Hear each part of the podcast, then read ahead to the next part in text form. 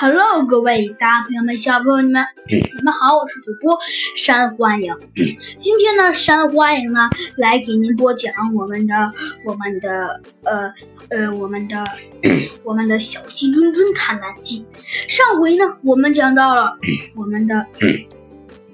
小鸡墩墩呐，和猴子警长，还有我们的，还有我们的兔子警长和弗兰熊一起一起啊，一起呢来到了郊区。而与此同时，被白虎大帝派来的那几个小兵们也刚刚好来到了森林都市。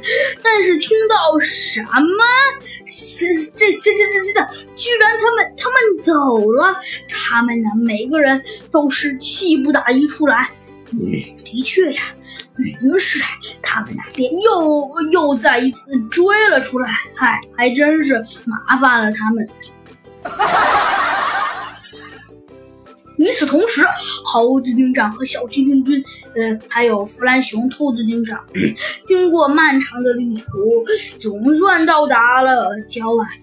虽然到达了到达了郊外，但是但是猴子警长和小鸡墩墩，呃，好像好像有一点点怪怪的。嗯，猴子警长应该是因为老感觉自己被跟踪了，而小鸡墩墩呢，则是在车上坐的时间太长了，早就坐的不耐烦了。嗯，这，唉，还真是这样。而与此同时，再说说那几个坏家伙。这个时候啊，那些坏家伙还打着小盘算呢。